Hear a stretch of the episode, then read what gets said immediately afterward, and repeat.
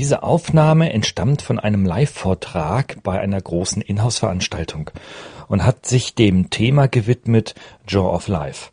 Das ist quasi die Frage, wie ich von der Fremdbestimmung zu mehr Selbstbestimmung an meinem Arbeitsplatz komme. Sie hören hier und folgend jetzt die ersten sechs Minuten dieses Vortrages und hier gehe ich im Wesentlichen auf die exogenen Faktoren ein.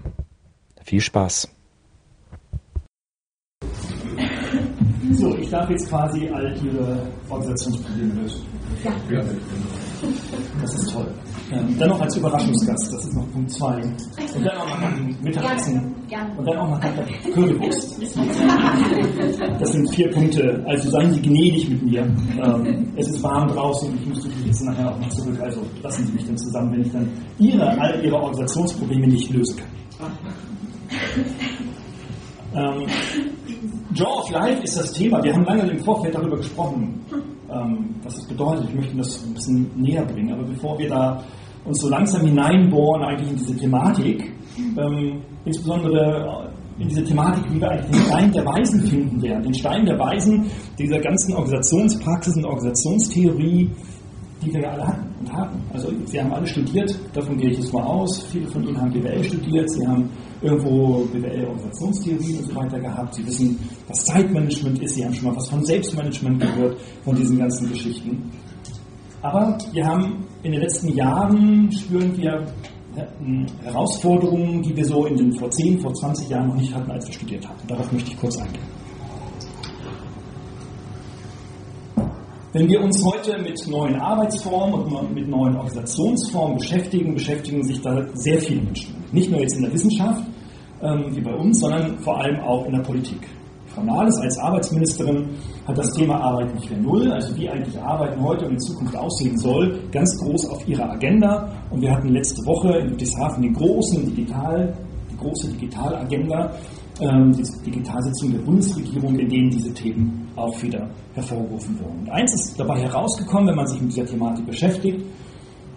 Klar, die Arbeit wird immer mehr, aber wir müssen vor allem dann auch sehen, und das ist dann die politische Perspektive, wie können wir eigentlich das, was wir in Zukunft mehr leisten müssen, sozialverträglich überhaupt noch organisieren? Geht es überhaupt? Und das ist eine Grundsatzfrage, die heute noch nicht gelöst ist. Also auch die Frau Nahles hat darauf noch keine Antwort. Aber wir haben natürlich massive Treiber, und das ist nicht nur der Digitalisierungstreiber, wir haben auch andere Treiber, die uns mit diesen Fragen heute mehr denn je eigentlich beschäftigen. Ähm, aber natürlich den Bereich der Digitalisierung, das ist meine Heimat, meine geistige, meine wissenschaftliche Heimat, haben wir natürlich mit der Digitalisierung den kräftigsten Faktor, den kräftigsten Treiber, warum wir uns damit beschäftigen. Denken Sie vor zehn Jahren, da gab es noch keine, ja doch vor zehn Jahren gab es schon iPhones und ähnliche Smartphones. Aber vor 15 Jahren gab es so etwas noch nicht. Noch nicht jeder hatte mit Computern an seiner Arbeitsstelle zu tun.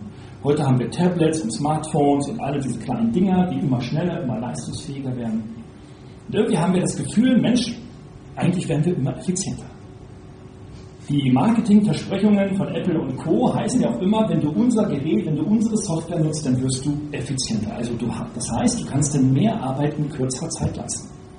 Damit hätten wir ein Problem, ein jahrtausendaltes, Jahr, Jahre altes Problem, ein ökonomisches Problem, nicht gelöst. Wie wir denn mit immer weniger Input einen höheren Output erzeugen können. Das ist der Stein der Weisen. Wenn wir den gefunden hätten bis heute, dann würden wir uns mit diesen Fragestellungen heute gar nicht mehr beschäftigen.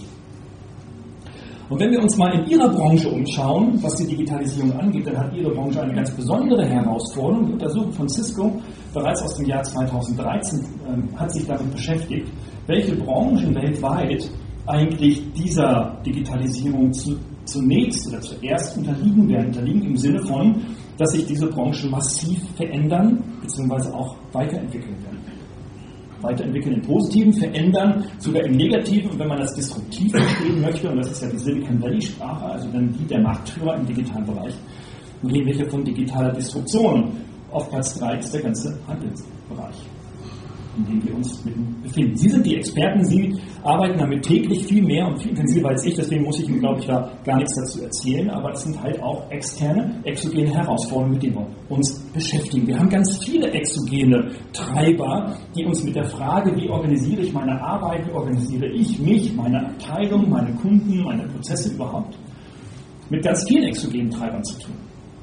Das sind die typischen, die wir haben. Wir haben andere Prozesse, die durch die IT-Technologien hervorgerufen werden, also gerade auch im Marketing. Ich bin, by the way, auch noch Präsident vom Bundesverband für Medien und Marketing.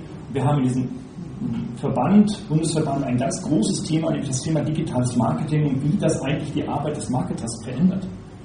Und natürlich verändert sich ganz viel, weil wir den Kunden nicht mehr nur mit einem Mailing ansprechen können oder mit einer Aktion im Kaufhaus oder mit einer Social Media Kampagne, die im Januar beginnt, im Februar zu Ende ist, sondern der Kunde und die Kunden schauen im Internet natürlich nach Informationen. Wir kaufen vielleicht auch direkt im Internet, wir kaufen aber genauso im Kaufhaus, wir kaufen auch in beiden. Manchmal kaufen wir, wenn wir ein, ein Boot mit Paddeln kaufen, kaufen wir die Paddel tatsächlich im Kaufhaus und das Boot im Internet. Also ganz unterschiedliche Anspruchsgruppen, die eigentlich die Menschen heute und in Zukunft ihre Bedürfnisse befriedigen. Die exogenen Treiber, das sind die, die unsere Arbeit verändern. Nicht nur die Prozesse, die immer technisierter werden, sondern natürlich auch die Prozesse, die automatisierter werden. Denken Sie an Marketing-Automation-Systeme, wo Sie die Kommunikation zu Ihren Kunden quasi fast, fast automatisch heute organisieren können und das ganze Content-Management organisieren können. Aber auch die Strukturen verändern sich, also die Anzahl der Arbeitsplätze und die Aufgaben an diesen Arbeitsplätzen, die Job Descriptions verändern sich. Und wir haben natürlich auch dann in großen Organisationen, in der großen Gesellschaft, natürlich auch in Deutschland, auch einen Kulturwechsel, wo sich auch die Werte natürlich verändern. All das sind Veränderungen, die auf uns einwirken. Und die Kernbotschaft dieser ganzen exogenen Veränderungen, die auf uns einstoßen, und nicht nur im Handel, sondern auch in anderen Branchen, bedeutet, wir können sie eigentlich wenig verändern. Das ist die frohe Botschaft. Ja? Wir können also sagen, all das, was wir erleben, das kommt von außen, das kann ich nicht verändern, das muss ich auch nicht verändern. Das ist einfach da. Und wenn Kunden immer äh, im Durchschnitt 1980 nur zwei Kundenanfragen hatten, haben sie heute, hat der gleiche Kunde heute bis zu 20 Anfragen. Zum gleichen Produkt, zum gleichen Bestellvorgang. Also das ist irgendwie von extra. Ne? Wie muss ich immer mehr machen? Ich weiß gar nicht, wie ich damit umgehen kann. Wir können jetzt auf die Kunden natürlich schimpfen und so weiter, aber dazu später. Wir können es wenig beeinflussen.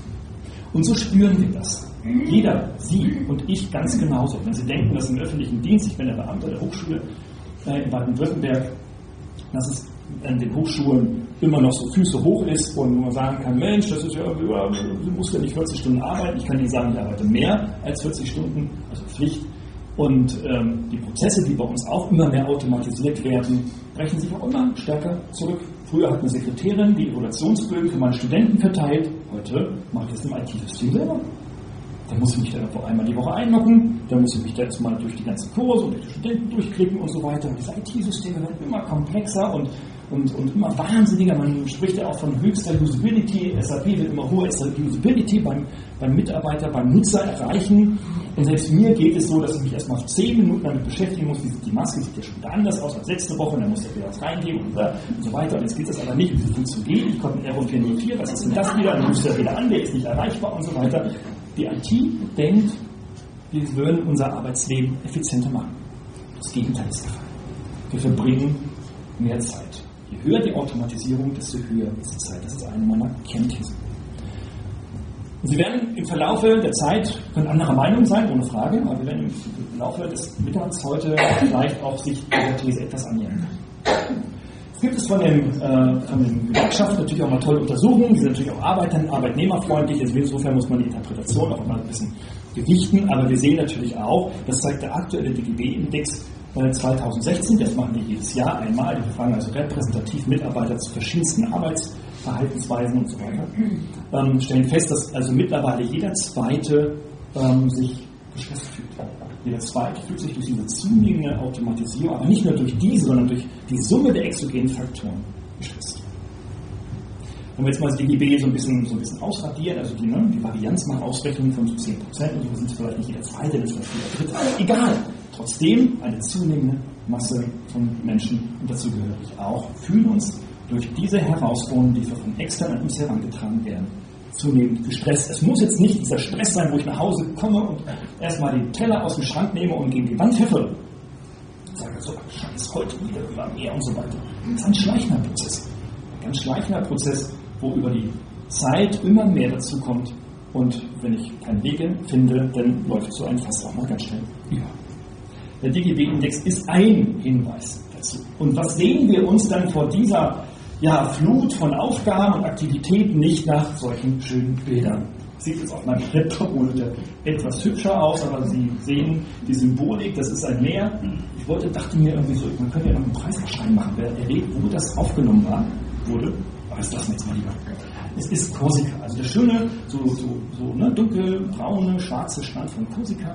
Und dann sehen Sie, Mensch, das wäre doch toll. Also, wir sehen uns im Grunde genommen nach dem Urlaub, wir sehen uns nach der Weite, wir sehen uns halt nach, nach dem Nicht-Erfüllen von Aufgaben, wir sehen uns halt auch nach der Abwechslung. Und wenn wir dann mal so die Kamera rüberschwenken, dann sehen wir auch den Strand, diesen Strand von lauter Steinen. Wir identifizieren es gar nicht als Strand, weil wir immer denken, Strand ist so aller Karibik immer schön weiß. Nein, es gibt auf Korsika diese Steinstränge. Und wir sehen Massen von Steinen. Ich dachte, man könnte sie jetzt mal zählen, aber das habe ich aufgegeben. Meine Tochter kann nur bis 100, die ist noch so klein, geht schwer. Aber bis 100 haben wir gezählt, also ich vermute mal, es sind aber Tausende, die dort liegen. Jeder Stein könnte so eine kleine Aufgabe sein. Also, wie kriegt es eigentlich so eine Natur hin, so einen Strand, so einen Strand zu organisieren, dass wir da ein einheitliches Bild kriegen?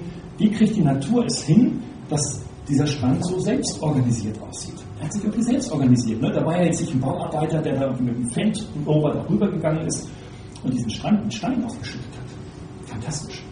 Und wenn man jetzt so die Lupe draufsetzt und auf diesen Strand, Strand mal schaut, dann sehen wir, okay, es gibt dann halt auch nicht nur dunkle, es gibt auch viele weiße Steine. Also die Lupe immer weiter draußen sehen wir, das sind auch unsere Aufgaben. Irgendwie sind die auch organisiert und irgendwie sieht das gar nicht so chaotisch aus. Es ist jetzt nicht geometrisch mit einem Geodreieck, ne? eine Frage. So, aber das ist so, wenn man dann also sich mal auf den Boden legt und dann mal so flach die Froschperspektive einnimmt, dann ist das eine ganz flache Ebene. Wie haben die das bloß hingekriegt, diese Natur?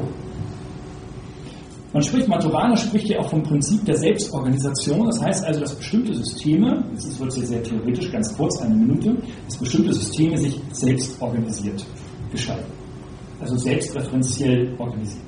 Das heißt also, wenn man das überträgt, diese Theorien in unsere Praxis, ich warte, bis dieser Schreibtisch rammelvoll wird mit Aufgaben und Aktivitäten. Ich gucke vier Wochen lang nicht in meine E-Mails hinein und ich schalte mein Diensthandy aus. Und irgendwann mache ich es mal wieder an. Und dann gucke ich mal, was passiert. Und äh, was denken Sie, was wird passieren? Wie werden Sie sich fühlen, wenn Sie dann so nach vier Wochen Korsika nach Hause kommen und Ihr E-Mail anmachen, wo Sie wirklich nicht reingeschaut haben?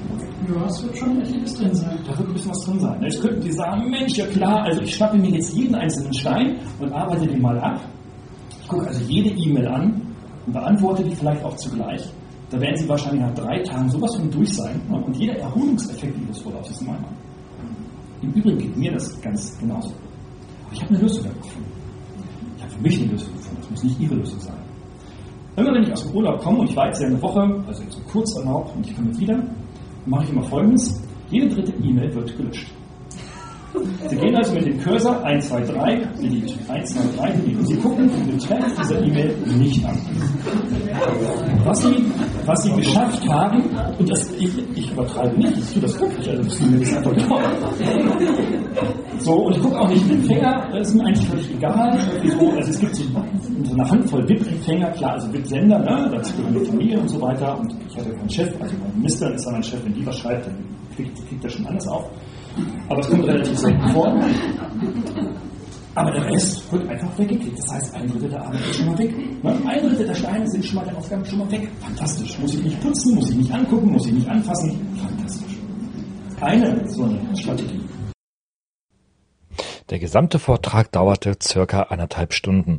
Es erfolgte eine sehr, sehr interessante Anschlussdiskussion, wo konkrete Themenfelder nicht nur aus dem beruflichen, sondern auch aus dem privaten Themenfeld genannt wurden.